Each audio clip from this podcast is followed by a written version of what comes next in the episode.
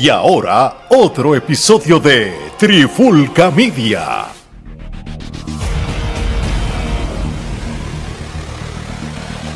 Oye, oye, oye, Alex Torre, Omar, Geraldo y Robbie Joe de Trifulca Media y bienvenido a un nuevo episodio de En la Clara con la Trifulca. Y este episodio de hoy, este, tenemos aquí a Robbie de nuevo, porque él es parte de la Trifulca y yo creo que apela también este tema, ya que él directamente tiene una empresa de lucha libre aquí en los Estados Unidos, pero es un tema que surge porque en los tiempos de antes, ¿verdad? Y voy a dar un poquito así de historia. Cuando tú querías ser luchador en los 70, en los 80, hasta los 90, pues era complicado buscar un lugar donde te enseñaran la lucha libre porque era como un tabú, era como, era bien selectivo, no todo el mundo que quería ser luchador se la daban. De, si tú preguntabas y te veían la cara y te veían tu cuerpo, te decían, ¿cuánto tú pesas? Mm, no, no, no, no, tú no puedes ser luchador. Luego, cuando, peses, tanto, viene.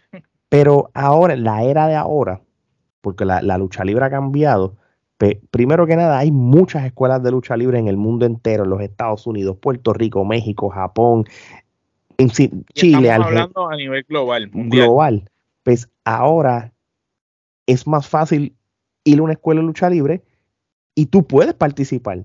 No es que es más fácil, es que por la puta inclusión, ahora cualquier persona con o sin talento, con o sin habilidades, simplemente tú pagas, tú puedes entrenar lucha libre. Antes tan solo para entrenar lucha libre, tenías que, aunque sea, tener ciertos criterios y ciertas cosas que aunque para muchos quizás era, ah, este, están discriminando, mira puñeta, por eso no habían tantas chatas como ahora que hay con cojones por ahí. No solamente eso, no solamente eso, que eh, ahora cualquiera puede comprarse un ring, porque los rings este los venden y el que a un montón de a, montón por chavo, como si fueran los trampolines, como si fueran los trampolines de, de, Walmart, los trampolines de, de, de, Sam's, que eso los venden a montón por chavo. So, y, y so, ve acá, Robbie, y yo te voy a preguntar, ¿verdad? Y el tema, y ya saben de qué es el tema, ¿verdad? No tenemos que decirlo porque ya lo explicamos como tal, eh, y es realmente cómo, cómo la lucha libre ha perdido el filtro de, de las escuelas de lucha libre para que cualquier persona pueda eh, este, entrar. Eso no significa de que si tú la tienes vas a estar luchando, ¿no? Porque al fin y al cabo tú vas a ver si vas a sobrevivir una clase o no. Eso está de, del instructor. Que eso era otra. Antes la primera clase te daban tan y tan y tan duro. Cuando nosotros hicimos esa entrevista, todos esos luchadores que tienen más de 35 a 40 años, todos nos decían que esa primera clase estaba bien cabrona. Cuando se la hacemos a estos chamaquitos que llevan menos de 5 años luchando, eh, eh, la primera clase así yo estaba bien, al otro día me levanté bien. Mire, puñeta, si antes esta gente se levantaba que al otro día parecía que los habían martillado en, el piso y, tú te levantas lo más bien. Algo raro está pasando. Robbie, y ahora voy contigo. Tú fuiste luchador. Yo fui. Y tú cogiste training de lucha libre. Yo quiero decir, yo quiero decir que, o sea, con mucho tiempo. O sea, yo no me considero luchador. Yo fui una persona que entrené lucha libre, me estuve en una compañía Backyard, vamos a ser sinceros, o sea, 20 años atrás yo estuve en una compañía Backyard. Sin embargo, en esa compañía independiente Backyard en Ponce, eh, el muchacho que me entrenó a mí, que mucha gente no lo quería, o sea, porque decía que lo que hacía era jodiendo el negocio en aquel momento pero él me enseñó a mí a respetar el negocio. Yo me acuerdo, yo no cogí, yo no, yo no me trepé en un ring, yo no me trepé en un ring por el primero dos, tres meses. Yo aprendí a coger caída en unos matres de judo. En el piso afuera. En el piso a coger cantazo. Yo, ¿Por qué? Porque una de las razones era pues porque el ring estaba en otro lugar y solamente lo utilizábamos para los shows, pero también era para enseñarnos a nosotros a respetar el ring. Porque la linda, hoy en día, y a lo o sea, esto pues, lo podemos hablar más, más adelante, pero hoy en día, ahora, para cualquier, hacer cualquier movida, te ponen un colchón ahí para que entonces tú cojas las caídas para, para no eh, lastimarte. Pero, en cual no está mal, en cual no está mal porque la lucha libre ha cambiado, pero ¿hasta qué punto? ¿Hasta no, porque, porque lo que sucede, lo que sucede es esto, o sea, ahora antes era un proceso que duraba tiempo, ahora en tres meses ya te treman al ring. Oh, antes había un respeto, había un respeto tan cabrón por la lucha libre eh, que, mira, o sea, no cualquiera podía ser luchador y que se supone que no cualquiera sea luchador. O sea, ¿tú quieres ser luchador? ¿Quién te entrenó a ti? ¿Sangretaína en Ponce? No, no, no fue Sangretaína, fue un muchacho eh, que se llamaba La Paja. ok, pero sí, sí, lo hemos escuchado. sí, este él, se retiró, él se quitó de la lucha libre y eso, por muchas cosas que sucedieron, eso es para otro tema. Este, pero eh, él fue entrenado por un luchador en, en, en, creo que era en Yauco, se llamaba este Chavo el Mecánico, de Yauco San Germán, y fue de los últimos estudiantes de, de Invader 3. O sea, no, mentira, no fue uno de los últimos estudiantes, él fue uno de los últimos estudiantes de Chavo el Mecánico y después estuvo bien brevemente este, con Invader 3 eh, para el tiempo que cuando Kike Cruz. Este, Morgan, Tabuto, esa gente. Antes, antes de ellos. Antes, de, ellos. Sí, estamos hablando para finales de los 90, principios del 2000. Entonces, este, después él quiso abrir, cuando, cuando eh, Ismael El Garete abrió la compañía de, de lucha libre en, en Ponce, este, pues yo lo conocí a él y después él abrió su propia compañía, estuvo corriendo como por año y medio más o menos, eh, pero él fue el que nos entró a nosotros y nosotros entrenábamos en matres de judo y este y después este vikingo el de el de Laja era quien quien este, nos rentaba el ring a nosotros. Este, pero bueno, o sea, eh, tres meses. tres meses, sí. Sí, y este, y era más bien para, para, para tú meter cojones, o sea, para tú meter cojones había que, que, y si tú no demostrabas, había gente que empezó a coger clases que se quitaron, ¿verdad que sí? Claro, claro que sí, claro que sí. Yo aprendí, yo aprendí Ahora mira, este muchacho, tenemos que hacer esto, pero como esto es tan complicado, usted lo haciendo, no importa, como tú estás pagando, vete, vamos a seguir haciendo esto aunque tú no lo puedes hacer. Yo sé que tú no tienes la capacidad, pero vamos a seguirlo haciendo. Yo te voy a hacer un cuento a ti, te voy a hacer un cuento a ti una vez, ya pues había pasado tiempo, y estábamos hablando en el, episodio anterior de, de Ursu, eh, no sé cuál va a salir primero, pero este, aquel va a salir primero. Ok, so Ursu, eh, en aquel momento era Bane, este él, él, él, y yo entrenábamos juntos y me acuerdo un día que él veía que yo no tenía lo que él llamaba el, killer instinct, el instinto asesino.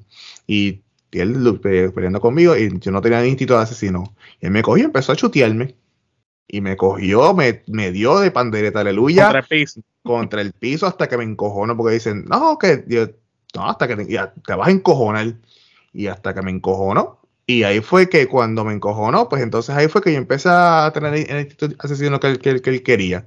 Que, pero así era como se, enseñaba, era para meter cojones, era para tu poder, a, si tú te trepas en un ring es a pelear, o sea, no es a, bailar, o sea, es a, pelear. Y que es la era de ahora, ahora se baila la Ahora, ahora, ahora, este, tú sabes, es como el ejército, antes en el ejército eh, había que meter cojones. Y ahora cuando las cosas están muy, muy difíciles, ah, no, para tirar un pase y, y, no, este, voy a coger el día libre, voy a coger el gesto del día libre. O sea, ¿y qué, qué tipo, qué tipo de, soldados estamos, estamos este, entrenando? La misma clase de luchadores que hay hoy en día. Exacto. Pero, pero ven acá, y esto, Gerardo, esto te lo iba a preguntar a ti, porque tú, tú sí que consumes mucha lucha libre independiente y tú ves. Creo que aquí hay una irresponsabilidad tanto de las empresas de lucha libre y de los mismos entrenadores en soltar luchadores o estudiantes a luchar que están verdes, que todavía no tienen carisma, que no, tienen este química en el ring, que no tienen la, la, la, tú sabes, e, e, esa, ese que no parecen luchadores. Que no parecen, pero, pero los siguen contratando y contratando. Y, y, aquí va a pasar dos cosas engañas al luchado, al, al estudiante haciéndolo creer que lucha bien por no sé qué razón, pero también aquí el culpable no es el, estudiante, el estudiante va a seguir donde lo manden, pero ¿hasta qué punto se ha perdido este límite? Definitivamente aquí hay este par de personas que realmente eh, son responsables. Eh, primeramente, el maestro de ese estudiante que hasta cierto punto, sabiendo que este estudiante no está del todo preparado y tiene unas deficiencias, aún así lo envía a luchar eh, ante un público en una cartelera. Hacer el ridículo.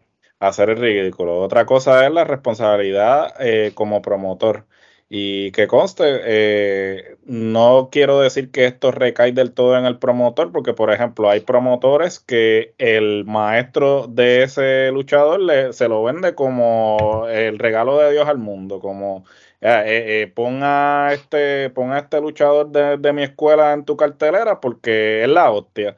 Y cuando el luchador entonces participa en la cartelera, resulta ser que es todo lo que lo, todo lo contrario a lo que lo vendieron.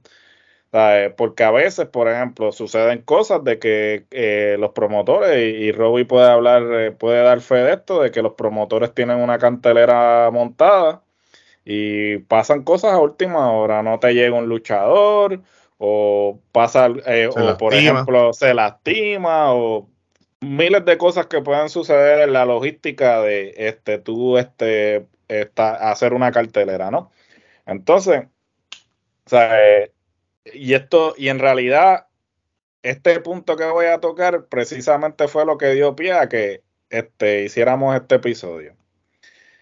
O sea, tú, tú tienes que, yo, yo entiendo que tú como dueño de escuela, pues claro, tú necesitas generar un ingreso, necesitas liquidez, porque claro, o sea, tú después de todo, además de instructor, pues tienes un negocio y, tienes que, que, tener un dinero entrando para pagar renta, pagar utilidades y una serie de cosas que conlleva tú tener ese negocio. Pero también tú tienes que tener una responsabilidad. Moral. ¿sabes? Porque moral, no. Este, y tú no puedes estar diciéndole a cualquier este chamaquito por ahí de la esquina que dice, ah, yo quiero ser luchador, ok, tú quieres ser luchador. Ponlo a hacer pues, ponlo a hacer driller, por ejemplo. a hacer y a coger caídas en el matre como en Japón todavía, pero no lo trepes al ring. En Japón todavía, en, en, el, en el dojo de New Japan, en, cuando, este, los John Lions, a ti te ponen a hacer unos drills. A ti te ponen a hacer unos drills para ver si tú realmente físicamente hablando tienes la capacidad de hacerlo. Y después que tú pasas por todos esos drills, es que finalmente tú entras al dojo como tal y empiezas a entrenar. Y entonces muchos fueron los llamados y pocos los escogidos. ¿Sabes? No realmente todo el mundo entra, pero obviamente culturalmente hablando, la cultura japonesa todavía hasta cierto punto ve la lucha libre, aunque la lucha libre, eh, obviamente eh, son eh, un evento predeterminado todavía lo ven como un deporte hasta cierto punto porque físicamente hablando tienes que estar apto para llevar a cabo la lucha libre, ¿no? Como el refrán, para ser luchador hay que parecer luchador. Correcto. Pero yo te digo una cosa, te voy a decir una cosa. Muchas veces, y esto yo he visto varias veces aquí en, la Florida, eh, un, un luchador empieza a entrenar con esta escuela y he visto que después ellos ellos mismos se quitan y entonces empieza a buscar, ese luchador empieza a buscar booking. Y dice, ah, no, pues yo vengo de la escuela de fulano de tal. Si tú eres un promotor este, responsable, tú llamas, porque yo lo hago mucho, yo siempre lo hago. Tú llamas a, personas de confianza de, esa escuela. Y yo digo, esta persona viene de tu escuela, sí, no, o que esta persona eh, no dio el grado, no se graduó, porque aquí las escuelas gradúan a los, a los luchadores. O sea, a los, lo que debería pasar en Puerto eh, Rico. exacto. Yo lo, tú lo gradúas. Si tú no estás, si tú no pasaste, ellos te dicen, no digas que tú vienes de mi escuela porque yo te voy a poner de, mala. O sea, tú no vas a conseguir, tú no, yo, no, yo no te voy a dar una buena referencia si tú dices que tú vienes de mi escuela, porque tú no te graduaste de mi escuela. ¿Ves? Y yo hago e, esa pregunta, yo la hago siempre. Eh, con las escuelas de aquí de Florida, que son las que conozco que, ha pasado de que me han dicho de escuelas de Puerto Rico que después este me dice me recomiendan una persona y, y después cuando a la ducha es como que carajo yo estoy viendo aquí este A mí, a mí, a mí me da, me da, este, me salen más barba, más canas en la barba cada vez que, cosas así suceden. Pero, pero, a eso sí quiero, o sea, mm, hay, hay escuelas y hay escuelas. Yo siempre digo que hay dos escuelas principales aquí en, en, Central Florida que yo, que yo siempre eh, recomiendo, que es la escuela de Jay Little y la escuela de, de Chris Silvio, que es el dojo donde, donde este, entrenan este, ahora Salazar y Brava, porque yo sé, yo sé lo que ellos dan. Y yo sé que ellos no van a recomendar a alguien que, que no, que no está, que no está eh, apto. Eh, apto. Ahora bien, que hay otras escuelas como yo digo, que son las, la, yo le llamo en inglés los sandboxes, las cajas de arena. Porque la caja de arena, es que la caja de arena tú pones así una cajita de arena para que los nenes jueguen. Porque van ahí y juegan a la lucha libre. Importante. Y entonces cuando van y enseñan así, ah, mira, hazte par de rolls aquí, hazte par de par de este vueltitas aquí, aprende a caer así. Ay, no te preocupes, nene, o no te preocupes, nena, que pues caíste así, pues no hay problema, pues lo estás haciendo súper bien. Sí, no, tú no estás haciéndolo súper bien. O sea, eh, y de esas hay muchas. Por eso yo siempre digo, y, y, y, y he sabido de que Ah, estoy entrenando con tal persona, pues para que me deje break. ¿Con quién te entrenaste? Con Sutano. Yo no, no, yo no te quiero en POW. A mí me conocen, ellos aquí saben que yo soy así. A mí no me. Y, y, y, me tengo que poner más estricto porque eh, es, un, es el producto del promotor el que se, que se afecta, es el producto de, de POW el que se afecta. Porque no dicen. Y, ya lamentablemente tú has tenido ya la experiencia de estudiantes o, o, o se hacen llamar luchadores que vienen que, de tal lugar, que dicen vengo de tal sitio, vengo de tal lugar y qué sé yo, y lo que tú como promotor pasas una vergüenza, porque primero el público, está el público está viendo algo malo. Y, que pagaron por eso. Que pagaron. Y tú estás representando esa escuela. básicamente, si tu desempeño no sirve, pues entonces automáticamente asocian esa escuela con ese desempeño. Y tú, pues, sabes, te estás o sea, esa es falsa representación, porque tú te eh. vendes como que eres una cosa y cuando, cuando luchas, o sea, tu Yo lo pensaría dos veces, yo lo pensaría dos veces después para traerle a una persona de esa escuela, porque si me dicen, mira, si esta persona viene de esta escuela, coño, este, esto es lo que esta escuela da. no solamente eso, si te miente, ah. si te miente así, o sea, ¿qué, qué, entonces, ¿de qué otra cosa te está mintiendo? Porque si te está mintiendo de su proceder, de donde entrenó, pues tú, no sabes qué otra cosa te puede estar mintiendo. Pues, pues, a lo mejor está lesionado y viene y te dice que puede luchar y entonces se lesiona en tu cartelera, entonces te, te quiere a ti responsabilizar de la lesión. Pues, como ha pasado muchas veces que ven, acá, este, y, más bien le puedo hacer la pregunta a Robbie, que ya ha tenido esta, esta relación, y, cualquier promotor de lucha libre que esté viendo escuchando esto, si quiere después salir en, este, en unos futuros episodios para que nos explique y, y, nos dé su punto de vista, bienvenido sea.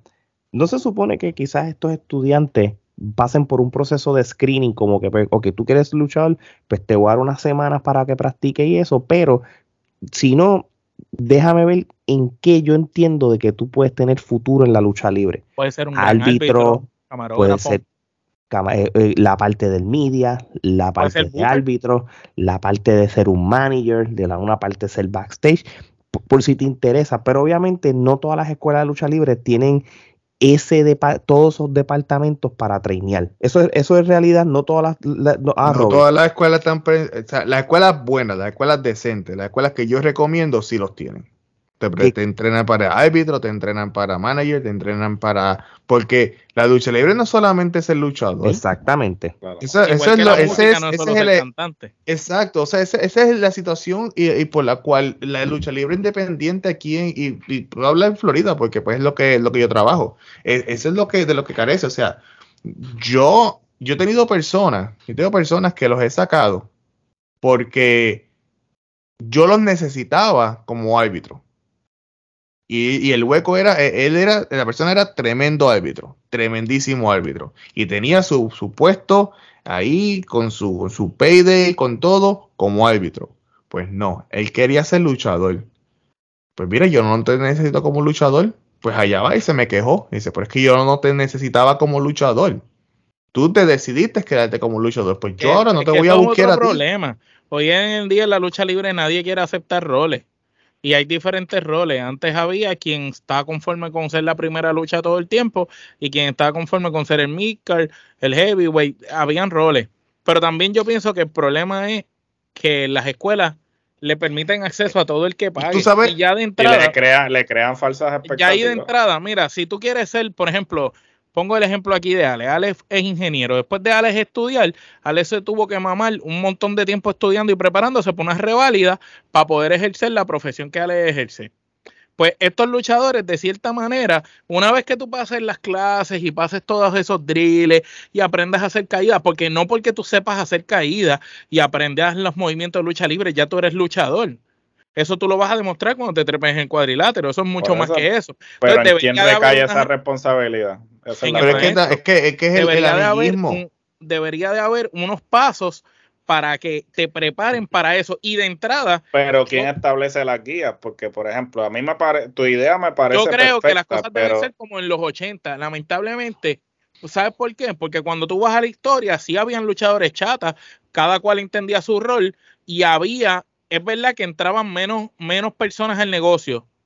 Pero que tiene que, ser así. Eran más talentosos. Claro, porque ese, es seguro, porque por ejemplo, las comisiones atléticas hoy en día la se encargaban la mierda está de que tú no te atreves a decirle al otro lo que tú piensas por miedo a que, a que te se rechace, a que te demande, a que sienta que es un discrimen. Eh, y eso, no debe estar. Es que tú no tienes que decir nada. Tú tienes una escuela de lucha libre. Tú no tienes que decir nada. Tú simplemente con decir, ah, mira, este, buquéame para tal cosa. Y que lo que yo hago, yo les digo, ah, pues, mira, no tengo nada ahora, yo te aviso. El, el famoso, mm, no me llames. cuando tienes una escuela de lucha libre, tú te reservas el derecho de admisión. Pero no te lo porque necesitan el billete. Pero, pero, mira, pero mira el problema que está pasando ahora mismo también en, la, en, la, en esta industria, ¿verdad? Porque aquí también las empresas que contratan luchadores también tienen, tienen también culpa.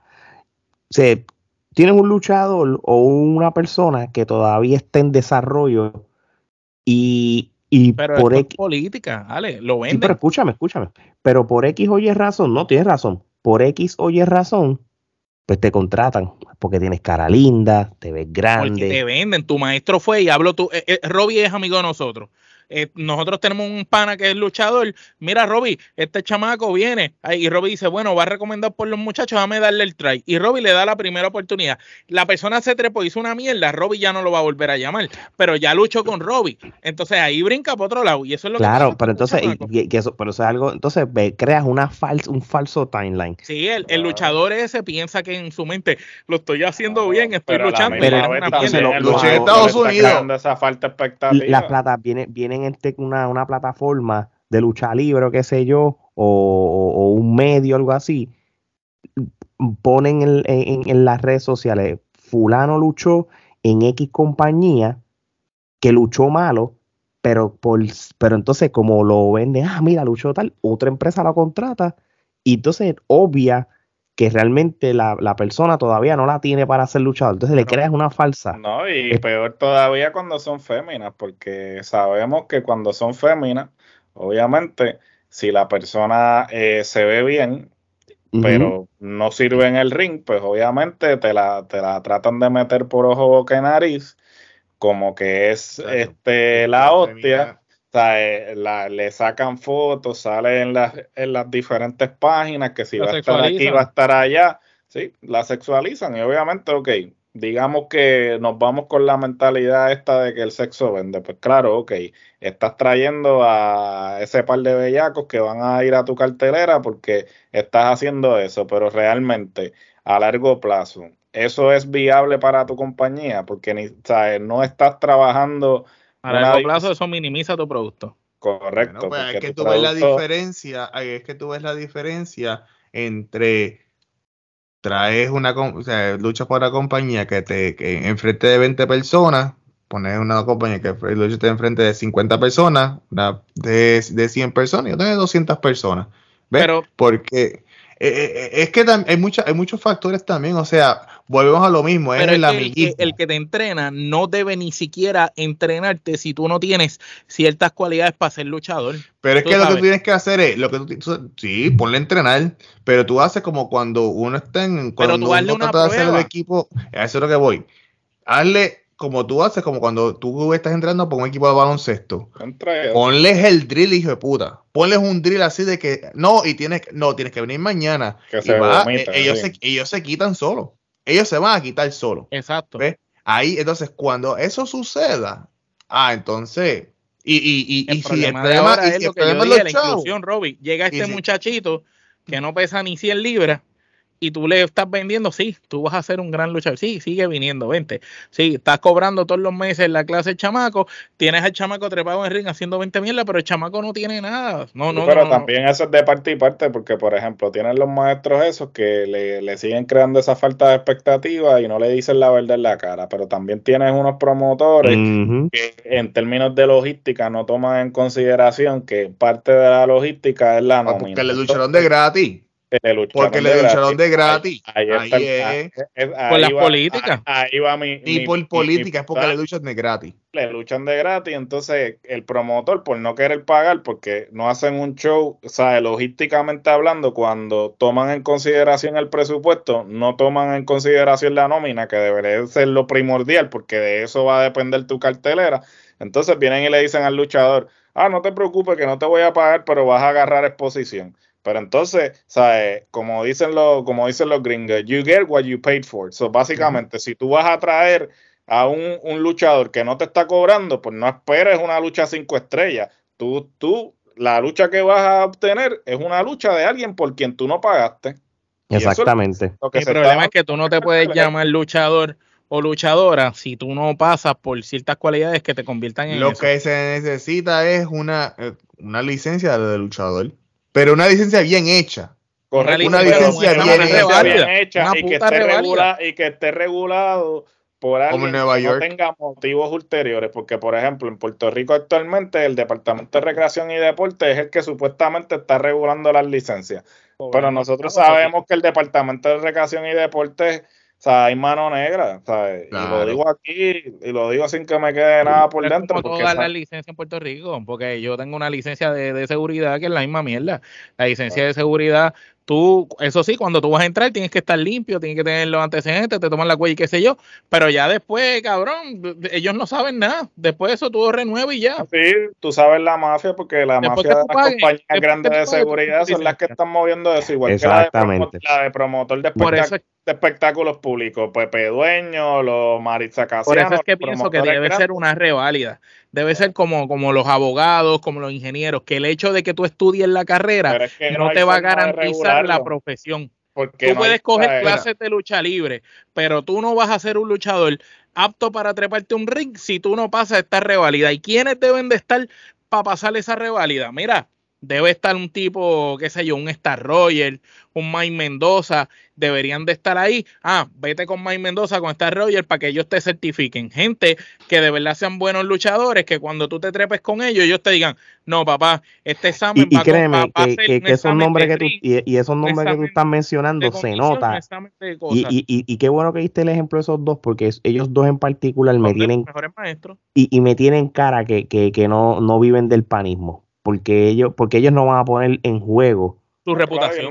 su reputación. Exactamente. Ellos no se prestan para eso. Exactamente. en Puerto Rico, lo que es Royal, Mendoza y mm, el mismo Morgan o Mr. Big por allá, por el otro lado de allá, esa gente son los que deberían de estar en esas escuelas como, como unos licenciados, que ellos tengan la capacidad de aprobar a otras personas según el gobierno, que el gobierno le emita a esta gente un poder donde el gobierno tú vas y tú pagas el examen, ah, pagaste el examen como el examen de guiar, si lo pasaste y te colgaste, te jodiste, no tienes licencia. Pues mira, vete con ellos para que ellos te aprueben. Y, el luchador. Así que el examen tenga puntos, que sea un examen pensado, que diga, promo, que tengas que hacer una cabrona promo. En, México en la actualidad si, si ponen si ponen el de promo se, se, se, cuelgan se, cuelgan todos esos No, pero ponle que en la promo puedas pasar ponle con C por lo menos, pero que tengas que hacer una promo, treparte al ring. Psicología de ring, que prenda psicología ring, ring, awareness. Papi, este, psicología del ring, brother. Eso sí que hay que darle un peso encima. Pero mira, gente, al fin y al cabo, cualquier promotor o promotor de lucha libre o maestro de algún, de algún dojo de lucha libre, sea donde sea, que quiera venir a este programa y hablar también, bienvenido sea, ¿verdad? Aquí mm, estamos hablando con el conocimiento de muchos luchadores que han dicho su experiencia en los últimos tres o cuatro años que lo hemos entrevistado y tenemos a alguien aquí en Robbie que vive de esto directamente él como dueño de una empresa. así que, de su punto de vista. Así mismo es. Y o sea, aquí no se está hablando de la baqueta, como tú dices. O sea, aquí estamos hablando en base a, lo que nos han comentado mm. en, diferentes entrevistas y la experiencia de Roddy como, como promotor. Pero si usted quiere expresar, y, lo que se ve también, porque, cuando nosotros vemos eventos de lucha libre de cualquier empresa de Puerto Rico, México, Japón, Estados Unidos, tú ves talentos que no están, que están verdes, que no tienen lo que, eh, lo que hace falta. Para estar ahí. Así que ya lo saben. Big Mendoza, Royal, eh, Georgie. Georgie, Super Georgie. Morgan, cualquiera de ellos, si usted está escuchando esto. Deberían ser los que, los que den la certificación para los luchadores. Y que tengas que pasar por una persona como profe, chiquiestal, que te digan, ok, está en la promo, aprobaste que hay unos jueces, una pendeja así así mismo es. Bueno, mi gente, no hay tiempo para más. Eddie Colón debe ser el que ah, este, haga la parte de las promos. Si Eddie Colón hace la parte de la promo, vamos a tener muchos lavamanos este, de luchadores. Solo dijiste tú, no lo dije yo. Esto, buen día. Bueno, mi gente, yo creo que con esto dicho, no vamos a estirar. Eh, eh, cuando Omar habla de esto, es que ya se está estirando el chicle del episodio. Así que gracias a todos los que nos escuchan en el podcast el canal de YouTube. Esta cajita de cargar tiene más carisma De parte de Omar Geraldo y Ale. Y el cargador. Hasta la próxima.